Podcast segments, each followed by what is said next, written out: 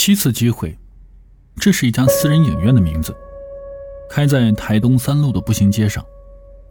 老胡最喜欢的事儿就是靠在吧台对面的沙发里，缓缓地沏上一壶茶，跟小坐片刻的情侣讲：“这女孩子啊，最好是嫁给爱情，后半生才能够少一点不甘心。男孩子呢，要多赚点钱，才能保护你的爱情。”有客人就会问胡老板：“你赚的多不多啊？够保护爱情的吗？”老胡总会品一口茶，然后再用一副过来人的样子摇一摇头：“不够，不够。做人呐，要有危机感。”老胡有的时候跟人吹牛，知道我这为什么叫七次机会吗？还不是因为我当年长得帅，喜欢我的小姑娘从步行街西头排到东头。拒绝谁吧都不忍心，咋整啊？我就撒谎，对不起，我心里有人了。我给我前女友留了七次机会，她还没用完呢，我得等。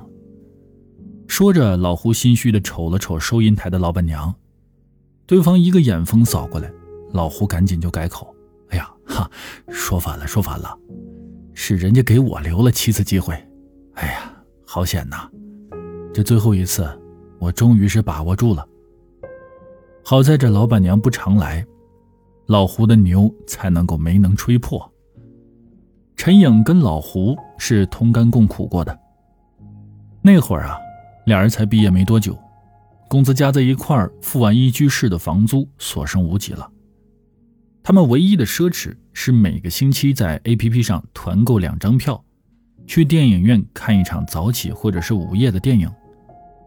陈颖催着老胡想想办法，努努力。老胡一思索，下班就去天桥下开启了人生中的第一份副业——卖影碟。刚卖两张，这城管就来了。老胡划了划了，拎起了装影碟的袋子就跑。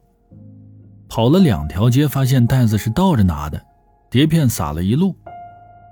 老胡垂头丧气的回家，跟陈颖说：“对不起，今天还是得吃方便面呢。”陈颖哈哈大笑地说：“哎呀，没事儿，咱们年轻着呢，不怕。周末去电影院看《中国合伙人》，激发一下斗志。”于是老胡安心了，踏踏实实地跑到电脑前打起游戏来。陈颖就去厨房煮方便面，想了想，又往锅里打散了一个鸡蛋。他仔细地把荷包蛋盛到老胡的碗底，用面盖好，又把碎碎的蛋花飘到自己碗中最显眼的位置。懵懂岁月里的爱情，真能当饭吃啊！陈颖跟同学学会了化妆，护肤品是越买越贵，买不起啊，只好拼命的加班赚加班费。老胡经常是一边打游戏一边等他，深夜的气息稀薄寂寥，锅里的菜凉了又热，热了又凉。终于，老胡忍不住了，质问陈颖：“三千块工资买一千五的化妆品？”这是过日子的态度吗？其实老胡不是小气的人，但愿意给自己女朋友花钱是一回事买不起又是另外一回事何况他也看不惯陈颖每天早出晚归的样子，显得他太没本事。陈颖头也不抬说：“我自己赚钱买的。”老胡那颗高高在上的自尊心终于被戳疼了，他气得摔门而去。俩人冷战了好几天。最后是陈颖率先和好的。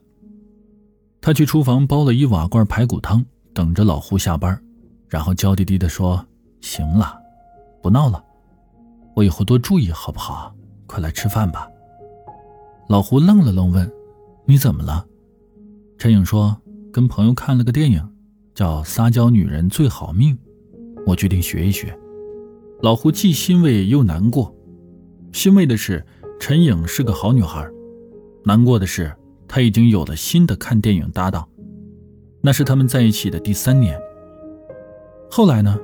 有人问了一句，老胡呷了一口茶，说：“后来啊，就分手了。”陈颖的职位晋升很迅速，用了一年从小组长做到了设计主管，又用了一年半从设计主管做到设计总监。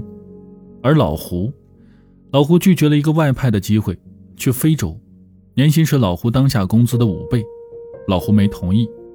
陈颖知道后炸了：“你一米八的大男人，为什么连这点苦都吃不了呢？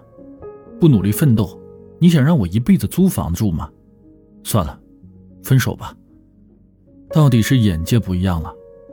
老胡看着陈颖那张被大牌化妆品堆积的很精致的脸，说道：“好。”他没说出口的是，我怕我走了，没人陪你去电影院看电影。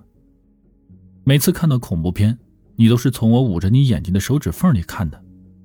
我走了，谁帮你捂眼睛呢？老胡忘了，他们已经很久都没有一起去看过电影了。影院来了一对情侣，女生眼睛红红的。问：“有关于分手的电影吗？”老胡说：“有很多。”然后安排了放映厅，亲自调试了影音设备。趁女孩去洗手间的空档，老胡问男生：“吵架了？”男生一脸难过的说：“他要分手，他觉得我没钱。”老胡拍了拍男生的肩膀：“我给你讲个故事吧。我前女友也是因为我没钱跟我分手的。”女人真是很现实的动物啊，谁有钱就跟谁跑了，气得我整宿整宿的睡不着，只好拼命回忆着我们在一起的日子，越想越觉得不对劲。我第一次创业在天桥下卖影碟，只卖出两份他高兴的给我煮了个荷包蛋，鸡蛋都给我，他只留了点蛋花，凭什么呢？她一个好好的姑娘，凭什么连个鸡蛋都舍不得吃啊？我嫌他乱花钱，他就降低了生活质量。为了照顾我可怜的自尊，他自己赚钱也不乱买东西了。凭什么呢？我养不起他，还不许他活成自己喜欢的样子。我拒绝外派的机会，可是不努力，我们结了婚住哪儿呢？孩子上哪所小学？我没有给他婚姻的计划，也没能给他一个可以依靠的家。有段时间，我投机取巧。炒期货，把全部家当赔了进去，他也没说什么。晚上陪我喝酒，白天努力赚钱交房租，还有养我。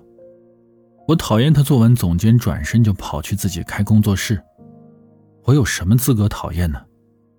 我不上进，还要拦住他成长的脚步，我怎么这样自私呢？他遵照亲戚的安排，竟然去相亲。我跟他相亲对象说：“这是我的女人。”不许碰，把他给气哭了，微信、手机号全给我拉黑了。后来我差点跪下发誓，保证不打扰他了，他这才同意重新加为好友。小兄弟啊，你看，我就这么样把好好的女朋友给作没了。其实女人是很好哄的，她要的不过就是一份态度，一个责任。你什么都不给，还让她哭，不被分手才怪呢。去吧。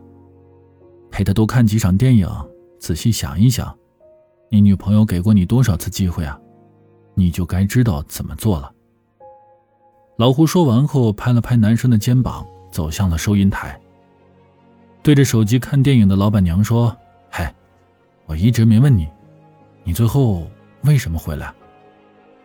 陈颖抬起了头，还记得周冬雨和金城武演的《喜欢你》吗？老胡说：“记得。”那次是我死皮赖脸求你半天，你才同意陪我去看的。